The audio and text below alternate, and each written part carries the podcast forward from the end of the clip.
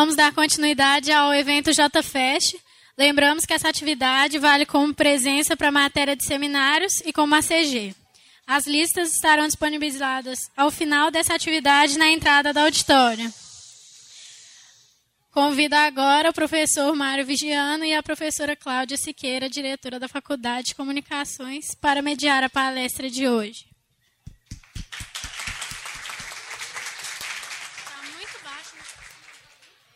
Boa noite a todos e a todas.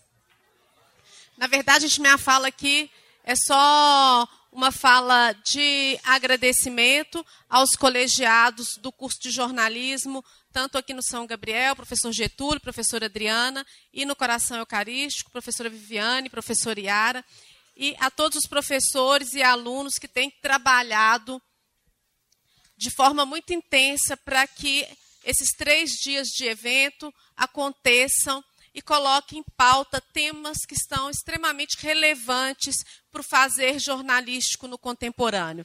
Então, muito obrigada aos colegiados, muito obrigada ao Vladimir, que veio compartilhar conosco seus conhecimentos. Né? Depois de um dia exaustivo já de trabalho, está aqui para falar para vocês. Então, é isso. Agradecer a todos vocês que estão aqui presentes, interessados, porque acho que essas oportunidades, quando a gente está na universidade, gente, a gente tem que agarrar e aproveitar. Né? O conhecimento ele não se faz só nas quatro paredes da sala de aula. Às vezes, é a partir da fala de um convidado em um evento que algo é despertado e a partir dali a gente corre atrás. O professor pega também aquilo que foi falado na palestra, leva para a sala de aula e trabalha esses conteúdos de forma a dinamizá-los. Então, é assim, é dessa forma que a gente trabalha, né, nesse movimento intenso. Muito obrigada a todos e a todas e um bom evento para a gente. Tchau. Cadê o professor Mar? Estou aqui. Gente, professora Cláudia, professora Viviane, né, boa noite a todas e todos. Né? Bom, então vamos dar continuidade. Então, nosso assunto de hoje né, é intraempreendedorismo e jornalismo comunitário. Né, nós hoje vamos contar com a presença do Vladimir Vilaça. Eu vou apenas fazer uma pequena apresentação. Né? O Vladimir Vilaça é formado em jornalismo, né, ele se formou em 2010, com passagens pela Band News e pela TV Alterosa. Né? Vladimir Vilaça é repórter da Rede Globo e atualmente é um dos responsáveis pelo MG Móvel, a voz de comunidade de Belo Horizonte e região metropolitana dentro do MG1. Então, gostaria de né, saudar aqui o nosso. Com a palavra, então, Vladimir.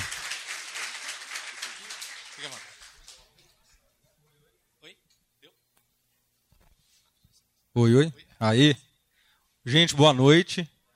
Muito obrigado pela presença de todo mundo aqui. A gente sabe que, apesar de ser o evento da faculdade, deve estar valendo nota, deve estar valendo presença, mas a gente sabe, eu já fui estudante, que para estar aqui tem que ter muita força de vontade, tem que querer estar aqui, escutar as pessoas que vêm aqui, até o mínimo de confiança no que a gente vem falar e confiança nessa organização dos professores. Então, de pronto, assim, já dou os parabéns para vocês que se engajam nisso. Poderia estar extremamente lotado aqui, mas vocês escolheram estar aqui. Então, vocês precisam ouvir e discutir comigo mais para o finalzinho. Beleza? Então, olha só. Quando a professora Viviane entrou em contato comigo, ela falou assim: tem um evento na faculdade, etc. Vai lá dar uma palavra para os alunos. Eu falei assim: o que, que eu vou falar? Eu sempre falo isso. Sempre penso isso. E não planejo tanto, inclusive nas entradas ao vivo. Às vezes dá para perceber que eu não planejo muito. Mas aí eu fui pensando na minha vida e pensando em coisas assim que vão acontecendo, e pensei nesse tema aqui para a gente falar, para a gente conversar. Intraempreendedorismo e jornalismo comunitário. Parece que é coisa do. Aqui é todo mundo jornalismo, certo? É. Parece que é coisa do pessoal dos cursos de gestão, né? pessoal de administração pública. É também. Esse termo que eu roubei de uma outra faculdade que eu fui participar de um evento, eu roubei esse termo e introduzir para essa outra pegada do jornalismo. E aí, pode até passar, como bom jornalista, eu fui fazer meu dever de casa. Então tem intraempreendedorismo, fui pensar assim, essa palavra saiu do empreendedorismo. Então o que, que é isso? aqui é dicionário mesmo. Atitude de quem, por iniciativa própria, realiza ações ou idealiza novos métodos com o objetivo de desenvolver e dinamizar serviços, produtos ou quaisquer atividades de organização e administração.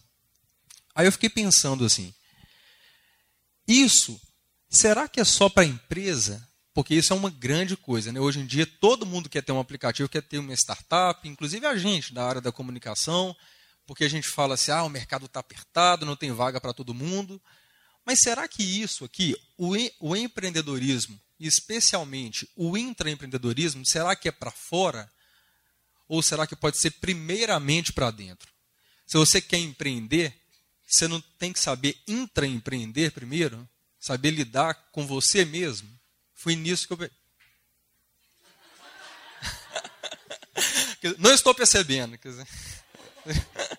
Você não tem que saber empreender para você?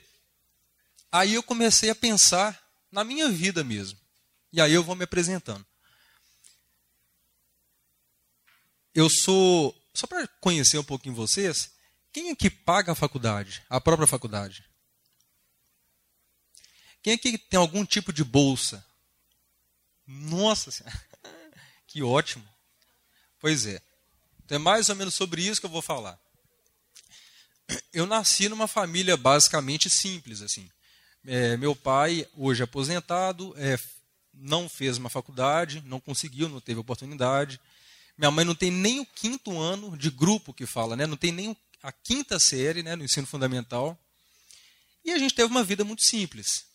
Então, assim, a minha vida inteira foi em escola pública, escolas municipais, estaduais. Então, infelizmente, o que a gente sabe, eu não recebi o suprassumo do ensino do país. Mas por essa índole dos meus pais, eu fui buscando o melhor para mim, mesmo naquela realidade. E aí, lá na adolescência, eu já tinha um foco, assim, eu quero ser eu nem falava jornalista, eu quero ser repórter de televisão. Então acho que assim, a primeira coisa, o foco é extremamente importante para essa área nossa, que realmente é difícil, extremamente concorrida. Você tem um foco, é tudo. Então coloquei isso na minha cabeça, eu quero ser repórter de televisão. Eu fui tocando a vida. Quando eu me formei no ensino, no ensino médio, e aí eu comecei a ver todos os meus amigos, pessoal que às vezes tinha um pouquinho mais de dinheiro e tal, já entrando diretamente para a faculdade, eu falei assim, puta merda. O primeiro não da minha vida. O que, que eu vou fazer? Porque para entrar na, na UFMG, em geral você tem que fazer Bernoulli, você tem que fazer uns outros cursinhos top de linha, então não tinha nem condição de fazer nem o pré-UFMG, que na minha época era 60 reais. Então, o que, que eu vou fazer? Comecei a estudar por conta própria e pensei o seguinte: mesmo eu vou ter que pagar uma faculdade, porque no FMG eu não vou entrar. E se eu for pagar uma faculdade, quem vai pagar para mim? Meus pais, infelizmente, não tinham condições de pagar para mim. Então o que, que eu fiz? Peguei meu orgulho, coloquei entre as pernas e comecei a trabalhar. Fiquei atrasado em relação aos meus amigos. Eu tive que ficar dois anos trabalhando em coisas assim, aleatórias. Assistente administrativo, assistente de transporte, acerto de carga, era uma empresa que era atacadista. Comecei a trabalhar. Eu fiquei dois anos, eu fiz uma conta. A gente geralmente, jornalista, é péssimo em conta. Eu fiz toda uma planilha. Quanto eu vou precisar trabalhar para conseguir me manter quando entrar na faculdade? E aí eu fiquei dois anos trabalhando, juntando dinheiro, o máximo que eu podia naquela época. E então fiz é, vestibular, passei pra, na PUC e na Newton, eu só não fiz na PUC, que é mais próximo para o meu coração eucarístico, porque só tinha de manhã, não sei se ainda é assim. E como eu sabia que eu ia precisar trabalhar, assim, só trabalhar, estudar de manhã não vai rolar. Aí eu fui para Newton. É, e aí isso foi em 2006. Entrei para a faculdade. Consegui me mantendo nesse período aí. O dinheiro foi acabando, né? Claro que a gente sabe quanto que custa uma faculdade. Na minha época era bem menos, agora mais é, consegui o FIES, por isso que eu perguntei quem tem algum tipo de bolsa, etc. Até hoje pago esse FIES, nossa, está quase acabando. Acho que falta um ano e meio.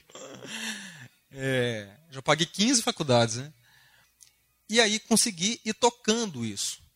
Mas já na faculdade, estava indo tudo certo, o dinheiro acabou, quer dizer, estava acabando, e eu já sabia. Eu tenho que trabalhar, tenho que ganhar dinheiro, mas eu também sei que a área de televisão é extremamente complicada porque eu não conheço ninguém, não tem ninguém na minha família que é jornalista, não tem nenhum amigo que trabalha em TV para falar só, assim, oh, fulano de tal, é bom de serviço, indicar ele, então vou ter que caminhar pelas próprias pernas. Então, eu vendo meu dinheiro acabar, acabar surgiu uma oportunidade na TV da faculdade, igual que ainda existe a pouco TV. Acabou, né? Infelizmente, eu fiquei sabendo. Tinha TV da faculdade também lá na Newton, uma vaga de estágio para ganhar 50 reais por mês nem pagava o ônibus que eu pegava da minha casa até chegar na.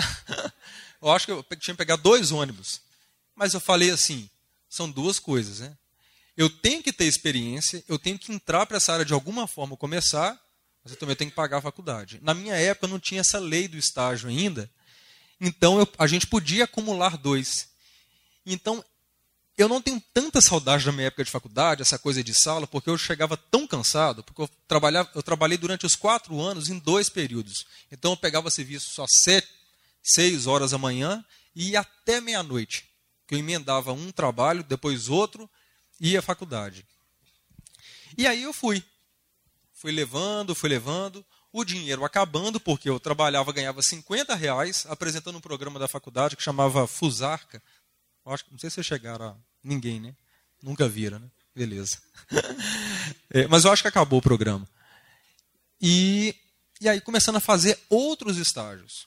Ou empregos que eu jurei para mim assim, como eu já comecei em outra área, comecei numa empresa de transporte, eu fui operador de telemarketing, a gente quando é muito jovem, você fica pensando assim, você, você coloca umas coisas na cabeça e fala assim, eu nunca mais vou fazer isso. Não vou mesmo, estou puto com isso aqui, não vou fazer isso mais. Isso era ser operador de telemarketing, que eu comecei fazendo isso. Mas durante a faculdade o dinheiro acabou e qual foi a primeira vaga que apareceu para mim? Operador de telemarketing, no Senac. Eu falei assim, eu vou, vou pegar, porque eu tenho que pagar a faculdade. Mas, e aí eu falo, nesse não, mais um não que apareceu, eu driblei esse não pensando no dinheiro que eu precisava Nesse estágio, eu conheci um, um cara lá, um colega de trabalho, que ele trabalhava no estado de Minas. E ele falou para mim, na época ainda que todo mundo comprava jornal, tinha muito anúncio. Ele falou para mim: amanhã a TV Alterosa vai divulgar uma vaga que eu nem sei direito o que, que é. Eu fiquei sabendo que você faz jornalismo. Fica atento aí, compra o jornal. Foi a primeira vez que eu comprei o Estado de Minas. Não tinha comprado ainda. E aí. Pode passar. E aí, entrei para a TV Alterosa. E eu entrei para a TV Alterosa no primeiro período de faculdade como contratado. É, uma, é um cargo que existe lá, até hoje existe, que chama atendente de programação jornalística. Basicamente é o quê? Um telemarketing jornalístico. eu ficava atendendo o telefone de telespectador. Ah, oh, estou vendo aqui, eu quero sugerir isso. Ó, oh, está pegando fogo na minha casa, está acontecendo isso e aquilo. Eu anotava. Claro que eu usava os critérios jornalísticos e repassava isso para ver se valia a matéria ou não. Atendia muita gente louca também, gente querendo falar com o Gugu, mas isso não... as pessoas ligavam para lá. Fiquei na Alterosa durante todo o período da faculdade, fiz muita coisa lá, aprendi muito na TV Alterosa, fiz coisas assim. Eu falo que eu só não fui faxineiro e chefe. O resto eu fiz tudo, até cargo técnico, gerar matéria, receber matéria, mexer com satélite, eu fiz. Mas o meu foco era qual? Vocês estão prestando atenção, não? Ser repórter de televisão. Beleza. Aí acabou que me formei. Eu fui produtor, fui várias coisas, cobri férias. Mas eu não queria aquilo. Eu queria ir para a rua. Queria fazer reportagem. Queria montar meus roteiros, enfim, ser repórter de. ser telejornalista na frente das câmeras.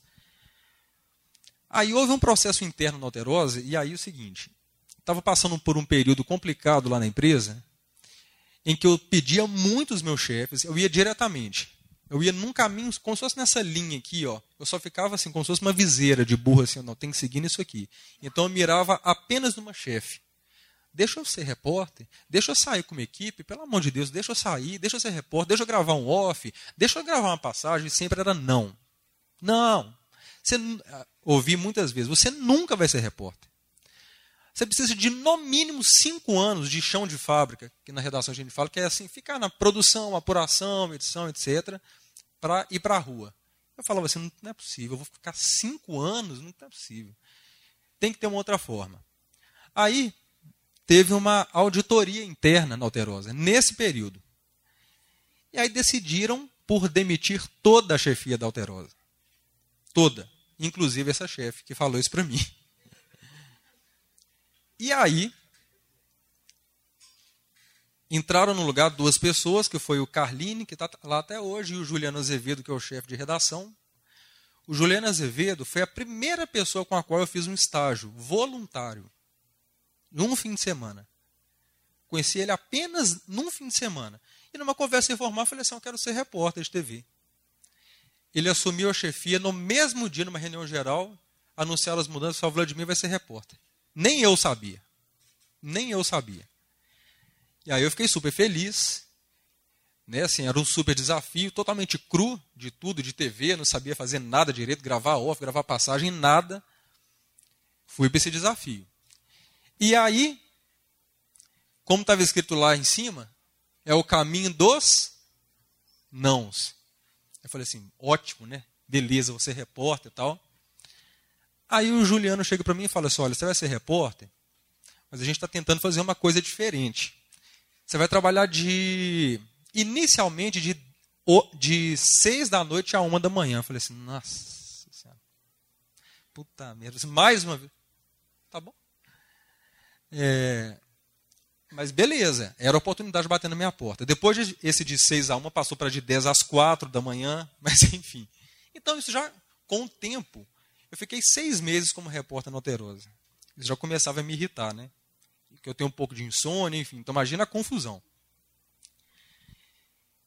Um certo dia, eu acho que isso foi em 2000 e, 2000 2011, mais ou menos, teve um sequestro. Não sei se vocês vão lembrar, eu acho que vocês eram muito. Vocês eram, parece que eu sou muito velho, né? Eu tenho 33 anos, não sei se o pessoal tem essa faixa aí. Teve um sequestro super famoso, entre aspas, mas foi muito emblemático, que eu acho que foi um dos maiores de Belo Horizonte, que foi no bairro Fernão Dias. Eles sequestraram a família de um gerente de banco. Vocês lembram disso? E aí eles sequestraram esse pessoal, esse, esse casal tinha duas filhinhas pequenas, eu acho que um casal de meninos, ficaram no apartamento deles no Fernão Dias. E meu chefe falou assim: vai para lá. Já tem uma equipe lá, tem que fazer o rendimento, a gente usa falar isso. Você tem que render a equipe. Tem uma equipe vencendo o horário, você tem que ficar lá, ou então dar um apoio para essa equipe. Aí eu fui. Nesse dia eu já estava um pouco estressado, né? Falei assim, mas puxa vida, né? Eu já estou fazendo hora extra, eu estava no final do meu expediente, está me mandando ainda fazer outra coisa. Fiquei lá, passei a noite, passei de seis a uma da manhã, a noite, a noite virou, né? Começou a virar dia, então uma da manhã, duas, três. Nesse dia eu trabalhei durante 20 horas ininterruptas. Xingando até a última geração, né?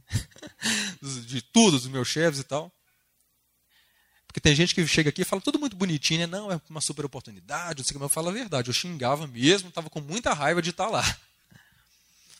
Mas, é lá, com fome, com sede, quando os bandidos resolveram se render, o que acontece isso? Eles cansam, eles se rendem, né?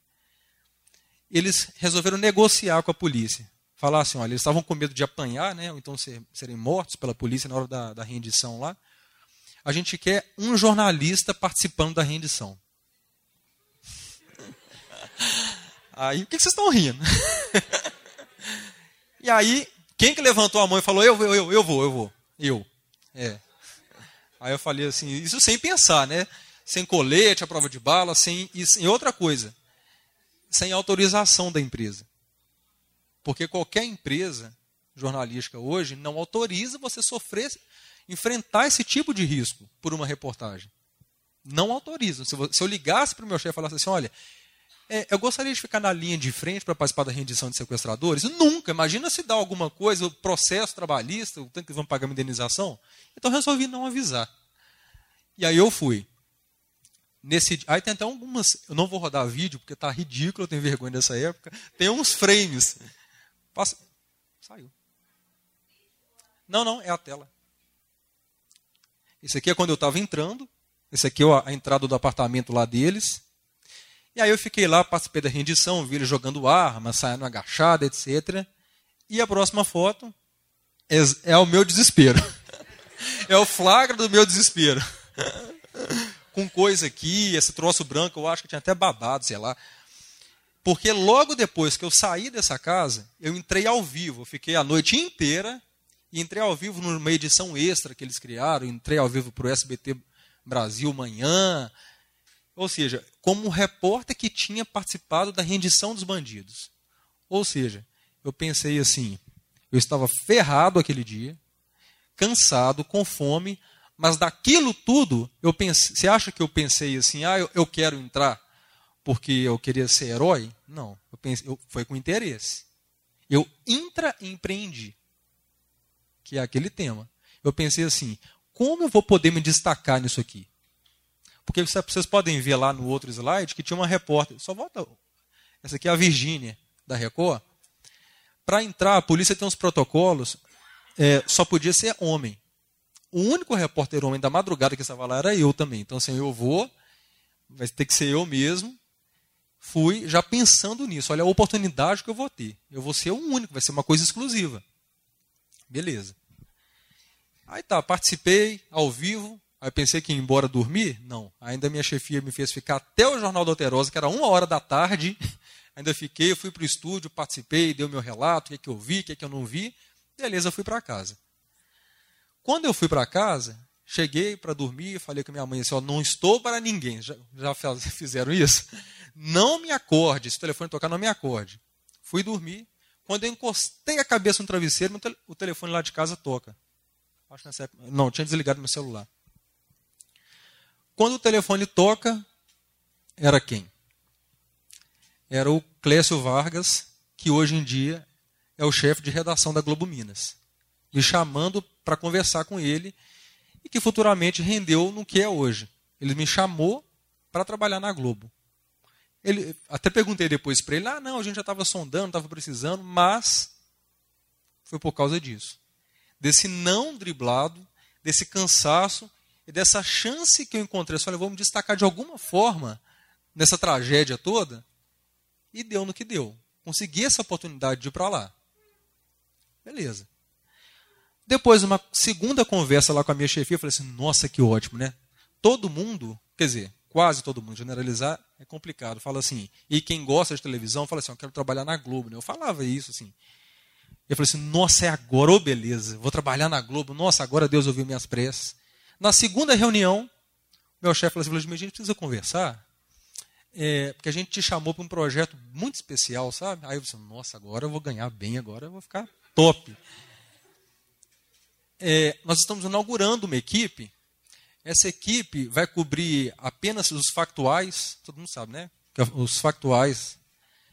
Então você vai chegar à meia-noite e sair às sete da manhã. Falei assim: ah, não, puta, não é possível. Não, é, é, tá de marcação comigo. Né? E eu falei nunca mais. Eu não falei que nunca mais seria telemarketing. Eu falei que nunca mais trabalharia à noite. Eu já não estava com raiva na. Aí eu falei assim: tá bom, né? Vou recusar? Vou falar o que não, não vou. Tipo, se meu cachê é mais alto, não não vou falar isso. Fui. E aí, foi uma barra. Vocês imaginam? Alguém que trabalha de madrugada? Já trabalhou em turno noturno? Ninguém, né? Então, topei esse desafio. Mas foi difícil demais, muito difícil. Você imagina inverter a sua rotina. Quando está todo mundo acordado, você está tentando dormir. A sua casa não para, o seu cachorro late, o seu vizinho faz festa, o ônibus acelera. Então, não conseguia dormir. Tive muitos problemas. Tive princípio de depressão. Tive princípio de úlcera, porque o corpo da gente vira um turbilhão, uma confusão por causa dessa inversão total de horários. E aí eu comecei a pensar. Eu tô aqui de madrugada e acontecia mais ou menos igual na Alterosa lá. Pedia para ir para o dia, para a escala do dia, e não, ainda não era o momento, não tinha essa oportunidade. E eu comecei a pensar assim: eu vou ficar parado? O que, que eu vou fazer para mudar isso? Eu vou ficar aqui martelando nisso, eu não quero sair, eu quero sair desse, quero sair desse horário? Não vou ficar nessa. Eu, aí eu comecei a pensar em algumas coisas. Aí, eu falei assim: olha, eu acho que eu vou, sei lá, vou conversar com as pessoas, eu vou ocupar minha cabeça com outras coisas. E aí, essa aqui é a primeira palestra que eu fiz numa escola lá em Itabirito, de uma pessoa que me chamou, um professor de lá, com os meninos bem jovens, sabe, naquelas palestras de orientação vocacional tal. Gostei disso. E aí depois fui chamado para voltar para Newton Paiva para falar para os alunos de jornalismo. E aí nesse meio tempo aconteceram várias coisas também. É, eu ficava muito sozinho lá de madrugada. E nessa época, como já tinha um emprego fixo, etc., ganhando pelo menos a base do jornalista, comecei a correr atrás. Se eu não pude estudar numa escola particular, se os meus pais não podiam pagar uma formação para mim, um curso de idioma, por exemplo, eu comecei a aproveitar esse período da madrugada, em que meu horário era fixo. A gente sempre tem que olhar o lado bom das coisas, né? Então eu vou me capacitar de alguma forma. Então, estudei inglês, estudei francês nessa época, e eu ficava muito tempo sozinho na redação. Aí eu pensei, eu vou ficar aqui à toa olhando para o céu? Não vou ficar à toa olhando para o céu. Fiz uma inscrição pela internet mesmo, num curso na Reuters, em Londres. E eu fui o único brasileiro selecionado para esse curso. Do nada, me inscrevi, fui com tudo grátis para lá, fiz um curso de uma semana na Reuters, que é todo, todo mundo conhece, né? A Thomson Reuters. Foi muito legal para mim, ou seja, eu aproveitei essa lacuna na minha vida. Eu poderia ficar lá assim com depressão, sofrendo com a minha úlcera, mas eu vou tentar transformar isso de alguma forma. Vou ficar aqui é, gastando meu tempo nessa sofrência? Não vou. E aí depois disso, juntamente, tudo junto, né, essas coisas acontecendo e tal, palestra, é, tem um amigo meu que chama Lucas Francis, ele é publicitário, ele me sugeriu se a gente podia fazer isso, essa coisa que você gosta de falar, etc., essa experiência e a minha experiência, vamos juntar nisso, vamos empreender de alguma forma. E ele me chamou para montar um projeto que se chama Na Frente. Eu estou com a mesma camisa que eu tô... que se chama Na Frente das Câmeras. Vai até a, vai ter agora a próxima edição no dia 23 de junho, faça suas inscrições. E aí, a gente comecei a pensar o seguinte: nessa era agora digital, todo mundo quer ser youtuber, quer ter um produto digital, quer ter um perfil, quer ter um Instagram, quer fazer vídeo, mas as pessoas muitas vezes não sabem muito bem, né? Se gravar. Então eu pensei assim, vamos juntar o que eu tenho experiência de fazer, que é falar para a câmera, postura, voz, etc., texto para o vídeo. E esse meu amigo é publicitário especialista em marketing digital. Então, assim, vamos juntar forças e fazer um workshop especialmente para isso, para esse público que quer gravar vídeo para a internet. E a gente montou o primeiro na frente das câmeras, foi lá em 2017. Aí, para passar. Depois teve o segundo, ficou bem cheio em 2018. Isso aí ainda vou falar. E aí, é, vocês estão entendendo que eu, tô, eu, fiquei buscando formas, assim, tinha um caminho, né? Eu queria sair da madrugada, mas em vez de olhar só para um caminho, eu fui começando a contornar, tirar o meu foco daquilo ali e comecei a pensar em mim. Como é que eu, eu me mudo? Eu vou focar nisso. A minha depressão vai aumentar, a minha úlcera vai virar uma cratera. Então vou tirar o foco desse problema e comecei a criar essas alternativas. Com isso, involuntariamente, eu até parei de pedir isso para minha chefia, vim para o dia, vim para a escala do dia. Então, as, as escalas, né, vocês conhecem como é que funciona a redação, né, a gente não tem muito horário fixo. Então, mas pelo menos trabalhava durante o dia, né, não era, não invertia mais o horário. Pegava o serviço às 5 da manhã, 6, 7, meio-dia, uma, duas da tarde. Beleza, ganhei muita experiência, fiz várias coisas. Entrei para a rede, fiz Bom Dia Brasil, Jornal Hoje, é, Jornal da Globo, o JN não, porque o JN ele tem repórteres específicos para fazer.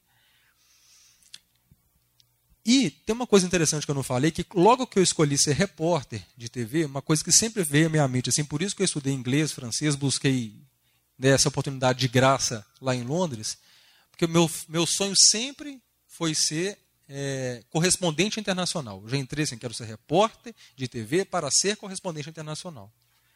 E eu ficava buscando isso. E isso, claro, que é extremamente complicado. A gente sabe, você sabe como é que funciona, né? Geralmente eles pegam as pessoas muito experientes, as pessoas que trabalham no Rio, em São Paulo. O SMAR foi uma exceção, né? Que era daqui. E aí chegou uma, uma época que eu comecei a desestressar com isso. Deixa eu focar no que está mais próximo no que está perto de mim. E aí me deu uma necessidade de ser mais eu mesmo. Porque é uma coisa que eu até falo assim em outras oportunidades, workshops, que geralmente as pessoas que trabalham em TV, elas montam personagens, né? Um tipo de jornalismo que sempre existiu, ainda existe. Eu não critico, não, assim. Cada pessoa tem um perfil. Mas me incomodava me ver na TV e falar coisas do tipo assim, é, de acordo com a polícia, cinco homens entraram na sala da faculdade e mataram 70 pessoas. Que não aconteça aqui. Mas falar desse jeito, assim, impositivo, que não sou eu. E aí eu sugeri para a TV, disse, olha, deixa eu fazer um tipo de quadro que eu seja mais informal, fale do meu jeito mesmo com a população, fazer o jornalismo comunitário. E aí surgiu, quase que ao mesmo tempo, uma demanda da rede do Rio de Janeiro do MG Alguém já viu o MG Móvel? Todo mundo já viu? Então, beleza. Meu emprego está garantido. Tem audiência, né? Eu sempre pergunto isso, porque, pelo amor de Deus, continua assistindo. Deixa a televisão ligada, vai fazer outras coisas, mas. É, aí surgiu o MG Móvel. E aí era exatamente esse projeto.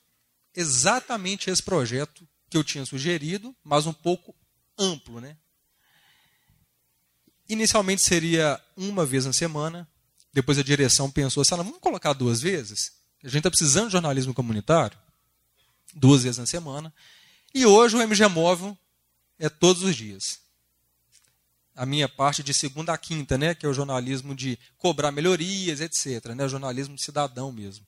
Porque tem uma parte que é da Cláudia, que é o jornalismo mais social. E aí, ao mesmo tempo que eu fiquei feliz, eu pensei assim, nossa, eu que quero ser correspondente internacional, eu quero ir para fora, né, cobrir coisas, política, parece que eu estou dando assim mil passos para trás do meu objetivo, né? Porque hoje em dia eu, eu sou correspondente internacional, não, eu sou correspondente em Ribeirão das Neves, eu sou correspondente em Sete Lagoas, eu sou correspondente em todas as cidades da região metropolitana, na terra, no esgoto, no mosquito da dengue, que inclusive essa semana eu estava com dengue pela segunda vez. Ou seja, parece vários passos atrás, mas eles falam até clichê isso, né? Para você dar um passo à frente, eu acredito nisso. Ainda estou nesse processo de acreditar. Você tem que dar vários passos para trás para pegar impulso para dar um para frente. Acredito nisso. Mas falando isso, dá a impressão assim, ah, agora ele está achando ruim, né? Está achando ruim essa situação. Não, eu acho excelente o MG Móvel, inclusive é o nosso assunto aqui também, ele me trouxe essa ideia também do intraempreendedorismo meu e das comunidades e me traz essa satisfação de poder ser quem eu sou mesmo. Tirar um pouco esse personagem do repórter para ser lá da comunidade. Porque apesar de a gente aprender nas teorias da comunicação, ah, o jornalismo é imparcial, não sei o que, não sei o que, no fundo, no fundo, se você está na rua fazendo um povo fala, e aí eu vou, tudo bom, me dá sua opinião sobre isso. Por que, que eu perguntei para você e não perguntei para ele? Porque eu queria uma opinião de uma mulher, sabe assim, de óculos, estudante, com a camisa da Marvel, da Capitã Marvel. Porque, entendeu? Você foca, você edita de qualquer forma. Então eu falei assim: ah, quer saber? Essa é a minha opinião, tá, professores? é. Então, quer saber? Eu, eu quero focar nisso. Eu não, não, quero ser parcial. E como que eu vou ser? Não quero ser imparcial. Como é que eu vou ser parcial e com razão? Ficando do, ao lado de quem realmente precisa, de que não há dúvida que a pessoa precisa daquela ajuda. E, e aí foi o MG Móvel. Então eu queria só rodar aquele primeiro vídeo, aquele videozinho, só para mostrar, até já postei, o vídeo tá, a qualidade está péssima, que eu peguei, eu fiz de internet, para quem nunca viu, tá, para conhecer como é que é a estrutura do MG Móvel, como é que funciona tal, porque TV a gente não faz. Oi, pessoal. Não faz o como MG a mão Móvel só. é um projeto que existe há seis meses aqui na Tem Globo um ano. Minas. É um quadro diário no Praça 1, o nosso MG1, e a principal premissa dele é dar voz à comunidade sempre ao vivo. É um desafio diário porque a gente nunca sabe né, o que vai encontrar, quais as condições de infraestrutura daquele local. Aí a confiança nas soluções do setor de tecnologia deixa tudo mais tranquilo. Quando a gente chega, vamos conversando com os moradores para entender os problemas. Enquanto isso, os técnicos vão preparando a DSNG para o vivo. E claro, como segurança é tudo, né? Sempre vamos também com uma Live de stand-by. Eu acredito que é o maior exemplo em que o jornalismo e a tecnologia trabalham juntos para que tudo dê certo no ar. Desde o início do projeto, nunca deixamos de transmitir por causa de problemas técnicos. Com certeza é um case de sucesso e integração entre duas áreas da emissora. Motivo de orgulho para nós. Aí. Foi um videozinho que eu fiz até para o setor de tecnologia da TV para falar, vocês viram que está falando bem da tecnologia, né? Mas é interessante mostrar esse bastidor que a gente não faz sozinho. A equipe do MG Móvel vai conta com umas cinco pessoas para colocar aquilo no ar diariamente. E é um super desafio, né? Você pensa, 10 anos, acho que nem 10 anos, 5 anos atrás, você ir para locais que mal mal tem sinal de celular, você conseguir fazer entradas ao vivo que duram 5, 10 minutos, que a gente fica no ar mais ou menos esse tempo. Vocês sabem que para a TV isso é muito tempo. O risco envolvido nisso é muito grande. O risco tecnológico, o risco físico também. Porque tem várias situações inusitadas que acontecem. Quem vê sabe o que é da briga, o pessoal quer falar, o político às vezes me xinga, às vezes trata como se não, é, não fosse com ele. Então, o que eu acho legal do quadro, e que eu falei que tinha a ver com o intraempreendedorismo, é exatamente isso. É porque antes, a gente fala assim, ah, o MG Móvel está inventando a roda. Não está inventando a roda. O jornalismo comunitário sempre existiu. Até de for com formas parecidas com essa. Mas eu acho que o diferencial dele é deixar a comunidade ter voz, intraempreender, ou seja, decidir. Ele decidiu chamar, ele decidiu se expor e do jeito dele. Já teve gente com roupa de baixo, já teve menina com shortinho aqui, a Tabata até viu. Vocês conhecem a Tabata, né, gente? Ela veio me bicar aqui, né? então tem gente de todos os tipos, mas o legal é isso.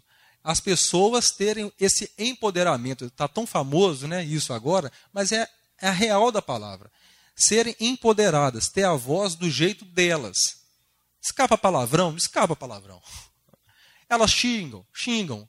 Elas falam coisas erradas. Já me perguntaram isso. Sabe quando o pessoal fala coisa errada, você não comenta, você não corrige? Eu falo assim, gente, para quê?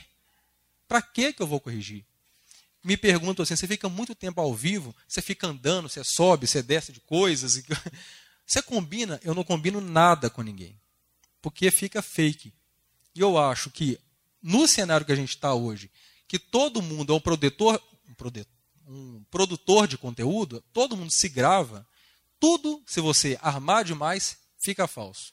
Você consegue perceber que está armado. Eu até já tentei fazer isso, mas o resultado foi catastrófico. As pessoas não entendem a dinâmica, né? Você fala assim, olha, eu vou começar daqui, aí, fulano, você fica ali na frente ou na água, eu vou chegar até você, tá? Quando eu começo a falar, ou Isabela, ele começa a andar até aqui. Então não adianta. Você vai puxando a pessoa pelo braço e tal. Tem um outro vídeo aí?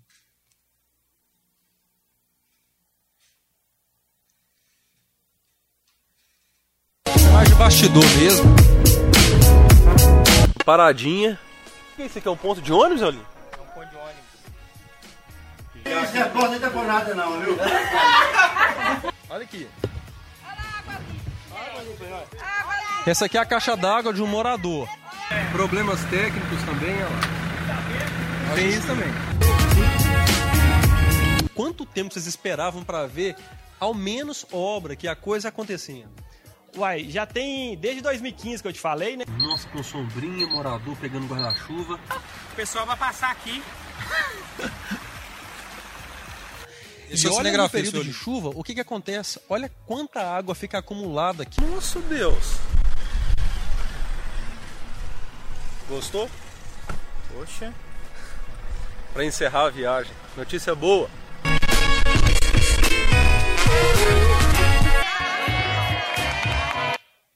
Esse vídeo aí é só para mostrar um pouquinho da equipe. Esse aí que sempre estou conversando com ele é o Eulin, é meu cinegrafista fixo do MG Móvel.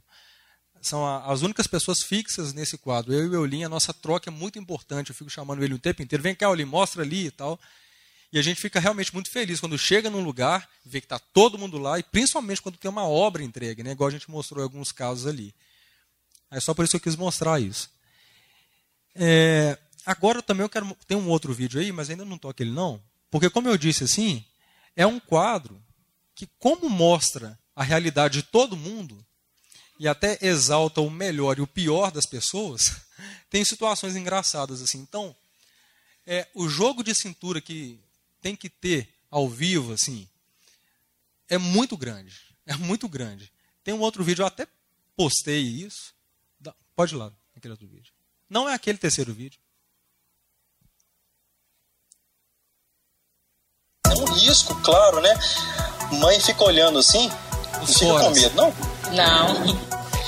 E aí o pessoal deu uma reparada aqui na iluminação também e a gente vê que tem uma fita isolante ali. A gente não sabe, né, Eulin, se, se tem algum problema, se foi coisa meio corrida. Agora não, a gente. É, não, mas esse fio aqui não é da lâmpada, não. Esse fio aqui é um gato. Ah, mas que, a senhora me disse que já teve um probleminha, já caiu? Tive, não, tô tendo.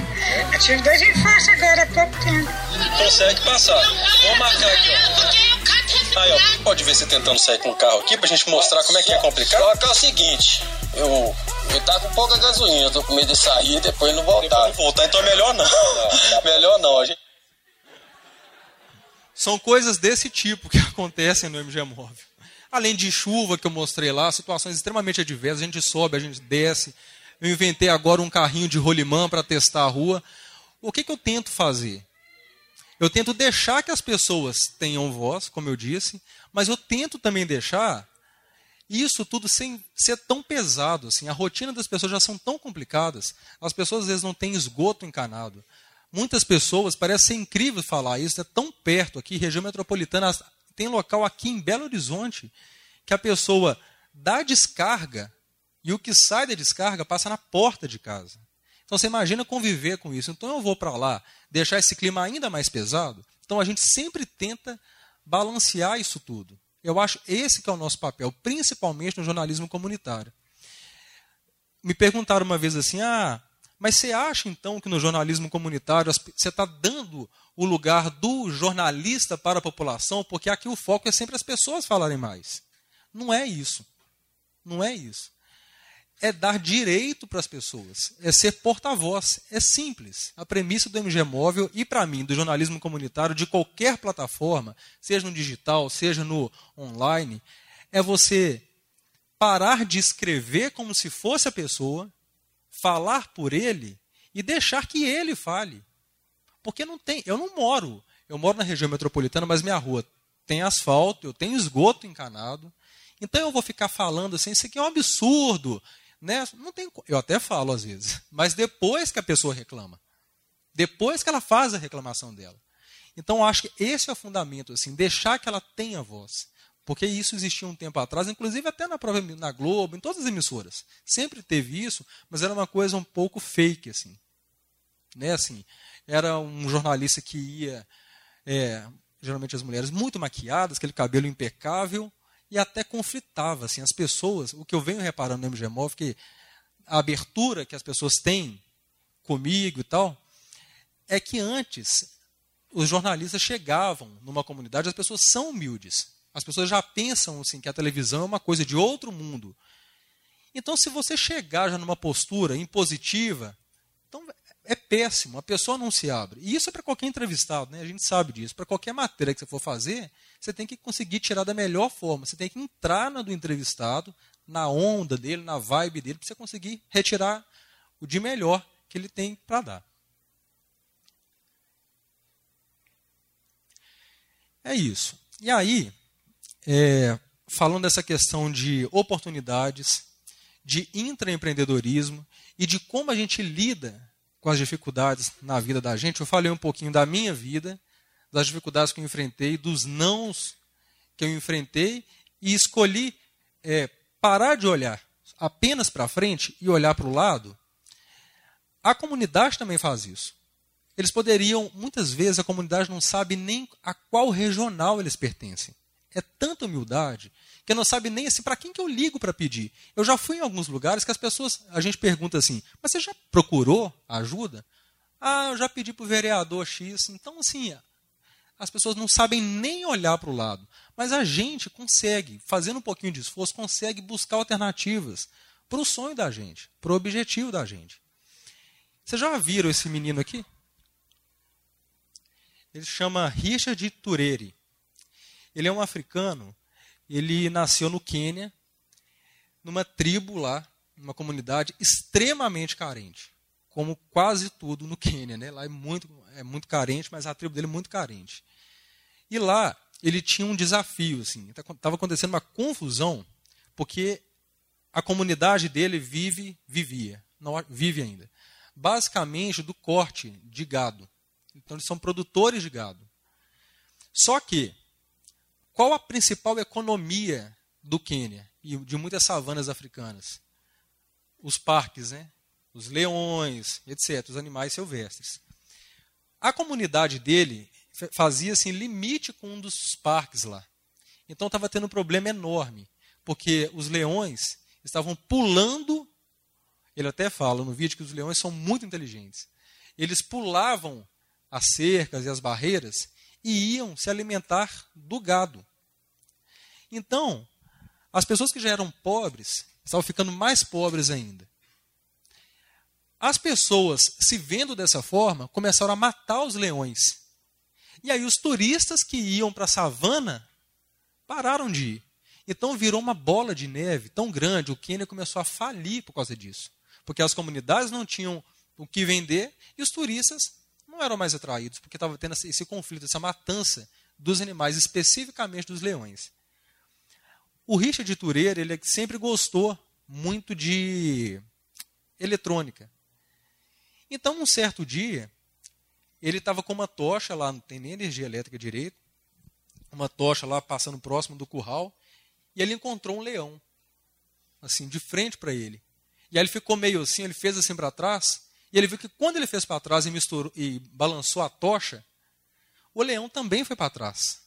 Aí falou assim: ah, olha aí, eles têm medo de luz. Luz em movimento.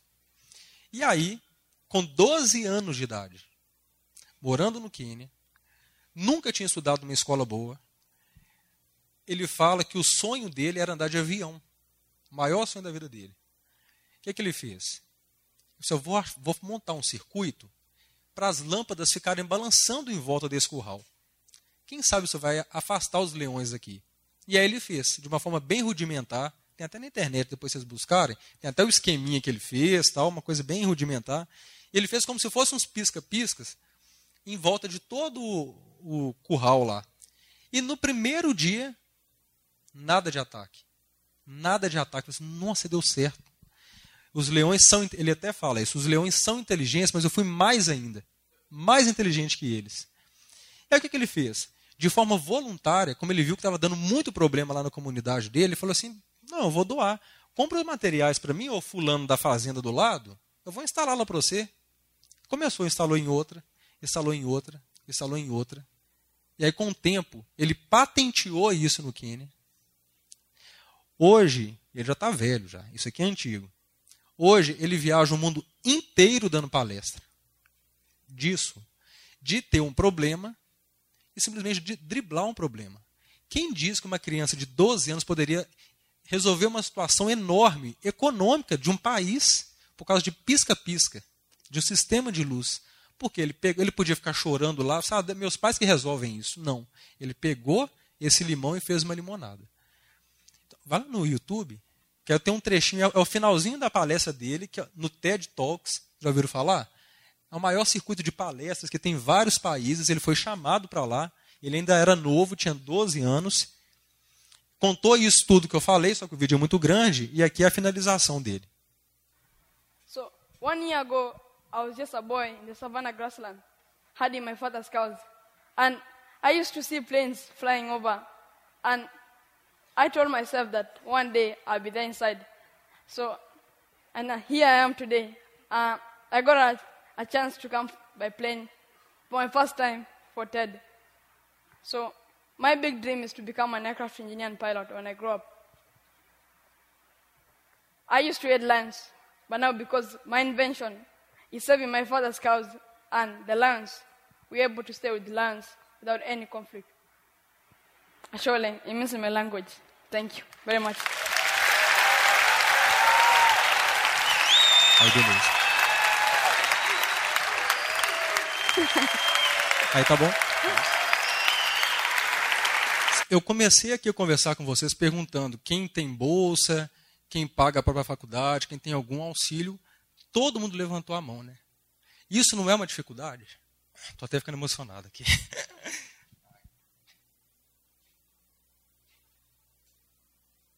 Ih, gente, eu não choro nunca. A Távita me conhece. A Távita fala que eu, eu sou de pedra. É.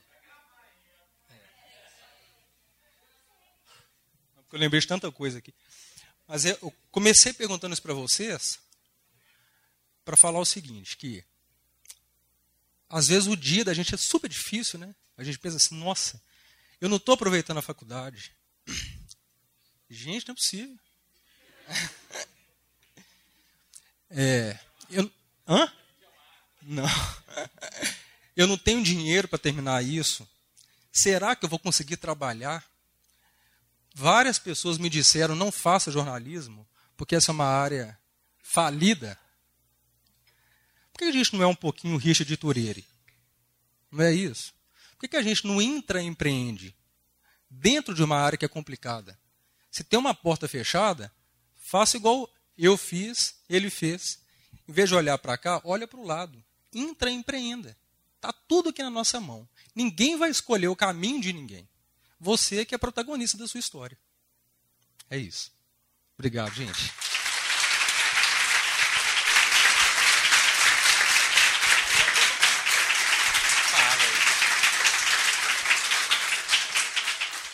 Bom, gente, é, primeiro gostaria de te agradecer e, e, é importante, a gente costuma falar em sala de aula essa importância de empreender, de tentar, de buscar. Muito obrigado, viu?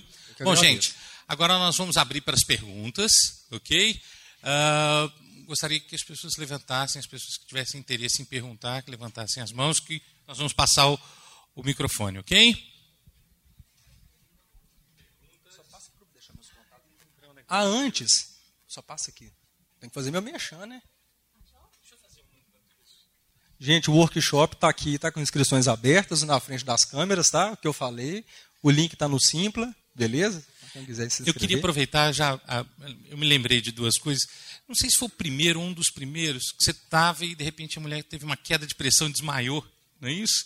E até depois você foi até lá. E teve uma outra história que foi num ginásio que era para ter sido reformado, não foi, etc. E um terceiro caso, que foi uma secretária, eu lembro que ela foi com um sapato salto à agulha, né? E essa história foi até curiosa. Assiste e você fez um comentário. Assisto. e assiste, tem que comentar com os alunos, que é importante.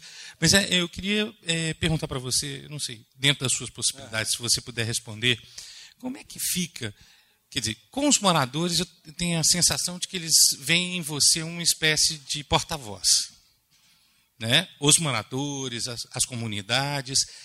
Mas como é que é essa relação com os políticos, dentro das suas possibilidades?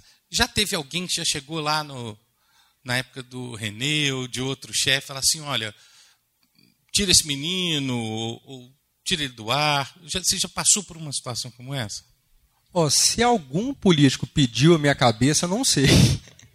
Mas e se pediu, não funcionou, porque eu estou lá ainda foi um pouco pior, não foi baixa de pressão da mulher, ela teve um ataque epilético na inauguração do MG Móvel. Pena que não tem ouvido, você lembra? Ela teve um ataque epilético lá na hora. E aí o bom que tinha pessoa lá, enfermeira, ajudou, e ao vivo a gente mostrou que ela já estava bem e já deu esse recado. Esse outro do ginásio foi no segundo dia, que logo após, quando a gente saiu do ar, é, a gente, eu tive que entrar em briga que os meninos, o prefeito de Lagoa Santa, entendi, o início foi muito complicado, as pessoas não entendiam a proposta do quadro. Então, alguns políticos encaravam como se fosse uma afronta. Então, ele respondeu durante todo o MGMOL de uma forma meio rude, e as pessoas que estavam lá não gostaram. Então, quando acabou, queriam partir para cima do prefeito. Eu entrei no meio, foi aquele barraco. É, e depois, qual que é o outro local? Ah, da Glorinha, da Glorinha de Santa Luzia. Não, porque eu achei uma ironia. Então, acho assim, até uma, uma dica para todo mundo, né? A gente está aqui nessa na nossa área jornalística, o olhar atento para os detalhes, assim, para as ironias. Estava em Santa Luzia, um lugar que uma comunidade que não tem nada, não tem esgoto, não tem luz, é uma terra, um barro. Me chega a secretária. E por coincidência, nesse dia eu tinha gravado com uma menina Que ela fala assim, ah, nossa, a gente tem que sair, eu vou para uma festinha com as minhas amigas, eu tenho que sair aqui de chinelo, limpar o pé e depois colocar meu sapato, para não chegar lá feia na festa. Me chega a secretária de, de obras da cidade com um salto desse tamanho, fino. Eu falei assim, ah, não é possível, eu vou ter que falar. Se a senhora está com um salto aqui, ó, dessa altura, é o sonho de toda menina aqui da comunidade, ficar igual a senhora. É isso que eu falei com ela. Ah, não, não afunda não, porque a senhora está aqui. É. Mas é isso, assim, hoje, esse contato com os políticos, com os prefeitos, com os secretários hoje, por incrível que pareça, no início era uma, uma preocupação minha também, assim, puxa vida, porque eles chegam antes, né, de entrar ao vivo. Então foi aquela situação, assim, o cara aqui, eu aqui, tipo, tipo assim, né, vou conversar com ele daqui a pouco, mas hoje ele, todo mundo já entendeu a proposta do quadro. Todo mundo, eles já chegam, me cumprimentam, eu converso, eu converso com eles, rio, já tem gente, tem secretário, tem lugar que eu já fui sete vezes. Então eu já conheço o secretário, já pergunto sobre a família dele, etc. Mas na hora da entrada ao vivo, eu cobro do mesmo jeito. Parece ter duas caras, né? Eu cobro do mesmo jeito. Acabou, às vezes dá até discussão, não sei o que, morador xinga, aumenta no meio, etc. Acabou a entrada ao vivo, somos profissionais, a gente dá a mão, beleza, até a próxima, quando a gente marcou no calendário, boa. É isso. Gostei muito da sua fala, identifiquei muito alguns trechos, porque desde quando eu entrei na faculdade, meu grande sonho sempre foi TV. E eu tive a oportunidade de fazer estágio na área como produtora, fiz estágio por dois anos. E agora eu fui contratada e estou tendo a chance de sair para fazer reportagem. Só que Onde? assim, na Rede. Só que assim, é um grande desafio, né? Eu queria, na verdade, pedir uma dica para quem está começando agora, o que, que o pessoal pode fazer para ela ter assim, a sua identidade mesmo, né? Não ficar o mesmo, mais coisas. É. Rede Super é muito legal, assim. Tem muito amigo nosso que trabalhou na Rede Super e tal. É, eu acho que a dica é complicado, né, a gente falar assim, como é que você faz? Para mim, e a Tabata até brinca comigo, o Hélio também brinca muito comigo, assim, que eu não tenho muito. Como é que eu vou explicar? É, eu não sou muito. Não é que eu não sou sociável, não é isso. É porque você fala de mim todo dia que eu não sou. Não, porque assim. É, não, porque eu acho que assim, ser autêntico em tudo que se faz, eu acho que é a melhor coisa. Assim. Então, ser autêntico nas relações de trabalho, ser verdadeiro, ótimo. Ser na televisão, nas suas reportagens, ótimo. Mas eu sei como é que funciona. Quando você está acabando de entrar numa empresa, as pessoas não te conhecem, nem você se. Você tem quantos anos? Dois. Às vezes nem você se conhece pessoalmente e, e às vezes é, é, profissionalmente, você nem sabe até onde você pode ir, então é realmente é, é um pouco difícil você bancar, assim, não, eu quero isso, porque eu acredito nesse formato, você chegar e falar assim. Então, sinceramente, é ter inteligência social. Você saber aos poucos mostrando a sua autenticidade. Não tem uma, uma receita específica, não. Boa noite, meu nome é Milena. É, primeiro gostaria de agradecer porque você trouxe para essa palestra aqui de hoje duas coisas que eu amo muito. A primeira é o jornalismo e a segunda é o empreendedorismo. E a minha experiência com o empreendedorismo foi muito marcante quando eu descobri o real sentido de empreendedorismo.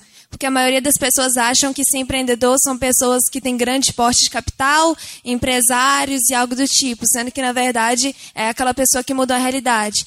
Eu gostaria de saber quando é que foi que o Vladimir ele, ele viveu tipo assim e percebeu o real sentido de empreendedorismo dentro do jornalismo. Porque hoje, quando eu vejo você fazendo jornalismo, eu vejo que o seu tipo de jornalismo é um jornalismo empreendedor, que muda realidades. Então, como é que foi isso? Obrigado.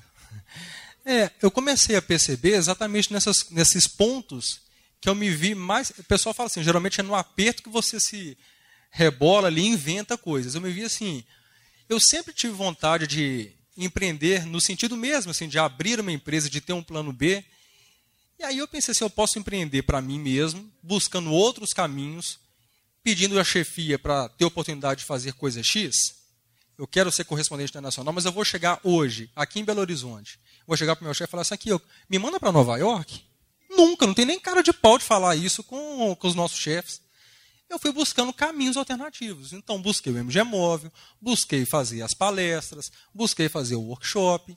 Eu acho que é nesse caminho que a gente tenta ser empreendedor, buscando caminhos alternativos, não focar numa coisa só. Eu acho que no jornalismo é isso também. Assim, você empreende o, o fato de empreender é aquilo que eu falei lá no início. É você tomar algumas decisões, como você bem disse, que mude realidades. Algumas decisões que eu tomei e decisões que eu tomo diariamente de como fazer uma entrada ao vivo, quem que eu vou perguntar, quanto tempo eu tenho. Então vou ter que resumir essa história aqui rapidamente para marcar no calendário. São microempreendedorismos que a gente faz. Essas pequenas decisões no dia a dia. É, beleza, meu nome é Rafael, sou do oitavo período de jornalismo e eu sou muito fã do, do quadro. E o que eu vim acompanhando é que o quadro, desde o começo, ele, ele tomou um espaço grande, né, assim, no, do jornal. E a minha pergunta é um pouco mais técnica. Eu queria saber um pouco da produção, assim, como que é o crivo de vocês para decidir onde que vai? Se existe um, um tipo de pré-produção, se vocês vão antes no local? Como é que é que vocês decidem onde vocês vão? Que eu, eu, eu suponho, né, cada vez mais vem mais mensagens, né, mais gente perguntando como é que é esse crivo, assim. A premissa do quadro é ser um quadro essencialmente colaborativo, né? Então a gente sempre deixa o telefone, deixa a hashtag lá para o pessoal marcar, postar vídeos. Hoje a gente tem uma produtora dedicada para o quadro, que é a Cíntia Neves. Até no aniversário do MG Móvel, ela chamei ela para participar, ela deu entrevista também. Então ela fica exclusivamente para o MG Móvel. Então, tudo que chega pelo WhatsApp da TV, pelas redes sociais, ela filtra tudo e analisa aquilo. Hoje é a Cíntia que decide para onde a gente vai, em alguns casos específicos, claro, pede autorização da chefia. Então, o requisito é precisar. Um local que realmente precise. É um problema que realmente há como atender de forma prática. Por exemplo, se chegar um MGMOL falando assim, ah, não, vamos resolver o problema do anel rodoviário, tem jeito, né? Até porque o foco do MG Móvel é, é, lidar com prefeituras, o que a prefeitura pode fazer. Claro que em alguns casos a gente esbarra com o Estado, né, com o governo federal, é verba que vem não sei onde, de Caixa Econômica Federal, mas o requisito então é ser problemas bem locais, que tenha comunidade, porque o negócio é a voz da comunidade, né, assim, ter gente para falar, se eu ficar sozinho lá, não tem MG móvel, que aí entra naquele mesmo padrão que eu falei, que era antigo, tem que ter gente lá para falar. E é isso. E essas pessoas mandam vídeo. Então, se a CIT se interessa, é um, pro, é um problema assim que dá para a gente mostrar. E a gente tá, também está falando de televisão, né, gente? Então, assim, um problema que é que rende imagem, que é um problema assim que, olha, é um problema que é, é nítido que existe aquele problema ali. Ela entra em contato com a pessoa que mandou, pede mais fotos, porque às a pessoa não sabe filmar direito, né? Pede mais vídeo, vai fazendo contato, ah, me dá o, o telefone de mais alguma pessoa da rua, me dá mais um telefone, mais um, e vai fazendo essa rede de contatos e marca um dia para a gente ir. Oi, tudo bem? Meu nome é Rúbia, na verdade eu sou de publicidade e eu gosto sempre, eu gostei muito da sua palestra. Eu gosto sempre de perguntar assim, como é que você definiu o propósito de, de ser um repórter internacional? É, qual foi o processo que, que foi essa definição sua para criar esse objetivo? Porque o que eu criei esse objetivo? Isso. Eu não sei. Sinceramente. É uma coisa que eu quero, mas eu nem sei se eu vou gostar, né? Mas é uma coisa que eu quero, assim. Uma coisa, é um, uma coisa, sonho é aquele tipo de coisa. Você sabe que você quer, mas você não sabe por quê. Não é? Às vezes você vai chegar lá e não vai querer. E falar sinceramente, hoje, nem é uma coisa assim que eu fico dormindo, pensando nisso, acordo à noite, nossa, eu ainda quero. Não. Eu estou deixando a vida me levar. Estou fazendo o meu caminho aos poucos, entendeu? Mas eu não sei, eu gosto de política internacional, gosto de alguns países, aí, aí aquela coisa me manda lá para o Afeganistão, né? Se eu conseguisse. É isso, assim, uma vontade de ficar um tempo fora, ganhando, porque ir lá viajar gastando do próprio dinheiro é foda. Ir lá ganhar e transmitir as notícias de fora para cá, do meu jeito.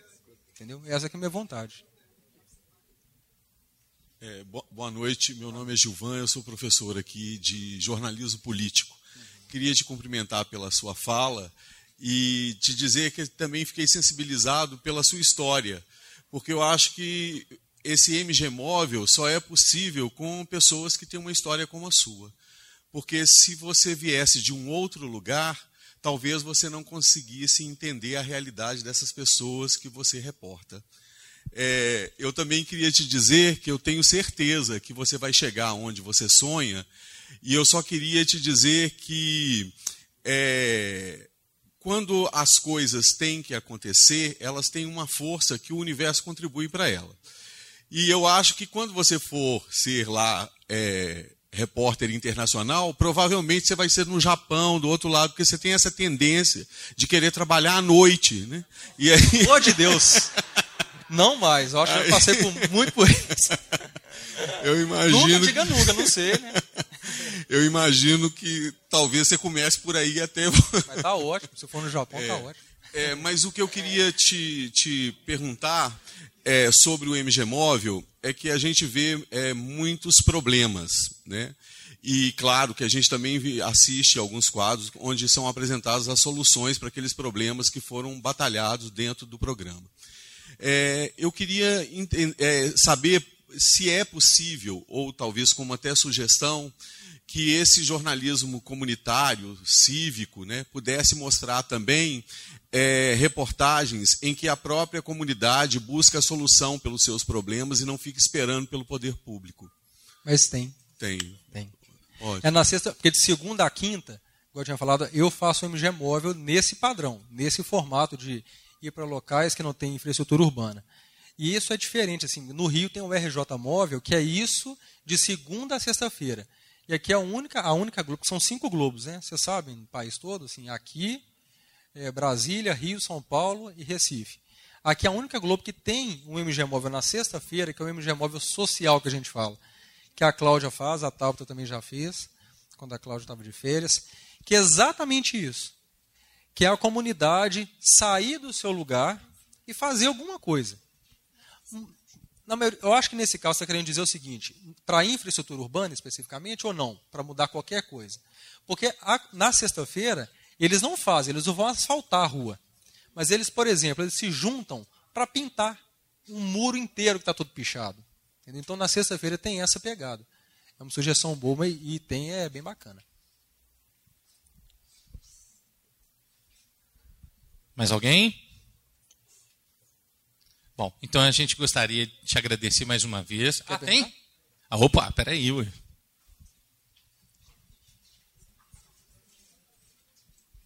Boa noite, chamo Hélio. Pergunta. Me chamo Hélio. Eu não sou da área. É, a minha dúvida é: a gente está completando em um ano de MG móvel, né? Igual você falou. Eu estava vendo outra matéria um dia mostrando. É, tinha um outro repórter que viajou para Espírito Santo, né? Aí mostrou como que era essa viagem que mineiro sempre vai para o Espírito Santo. Você acha que isso, até mesmo essa, esse sucesso que o MG Móvel tem feito, faz com que o próprio jornal mude?